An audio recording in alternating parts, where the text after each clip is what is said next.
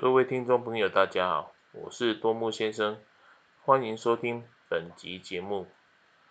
本集节目要来介绍破坏式创新。破坏式创新，破坏式创新的概念最早是由荷兰经济学大师 Sean Peter 于一九一二年提出的。当时，他把创新视为经济结构的革新。不断的破坏旧的结构，与不断创造新的结构。简单的说，为了获取潜在的利润，企业家对生产要素做了调整，使生产要素变成另一个新的组合后，得以维持获利。这是破坏式创新的起源概念。接着时间来到一九九七年，美国哈佛。商学院教授 Christensen 克里斯汀森写了一本书，书名为《创新者的两难》。书中提到破坏式创新与维持性创新，也将这两者创新做了分析说明。克里斯汀森在研究几个不同类型产业时，他发现许多市场既有厂商。来面对某些类型创新时，就会败下阵来，将大好江山拱手让给新进者。他将此类创新称为破坏性创新。相反的，有些创新是由既有领导的厂商所主导，新进的厂商很难有机会抢进市场。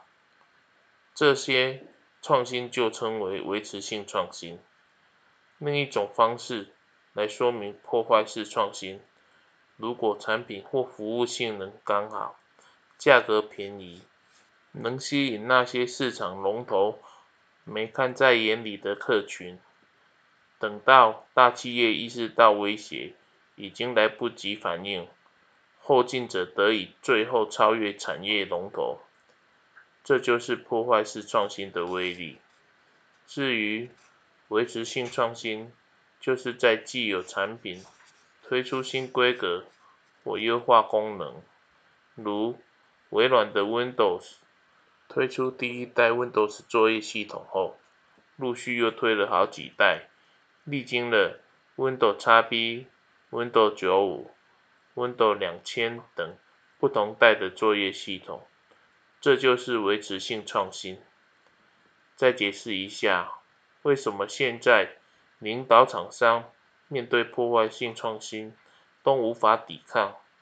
克里斯汀森分析，领导厂商并不是过于极限或僵化才失去竞争力的，反而是因为运作太过于顺畅，组织内部所有机制都被安排来设计作为追求利润。而使得越来越只重视高阶市场与客户的需求，因为这些顾客是企业最主要的利润来源。在这种情况下，任何对高阶顾客没有吸引力的创新就无法被采纳，久而久之，创新就越难突破，终究会崩溃，走向被淘汰的厄运。为了避免破坏性创新的潜在危机，克里斯汀森建议要成立独立的专责组织，在这组织的成员不用担心来自原先顾客的压力，甚至因为新市场顾客的需求，较小的组织也较能更愿意投入新技术的研究，虽市场较少，但也更容易成长与获利。以上资讯提供给各位听众朋友参考。若各位听众喜欢我的频道，请持续关注我。多木先生在此谢谢您。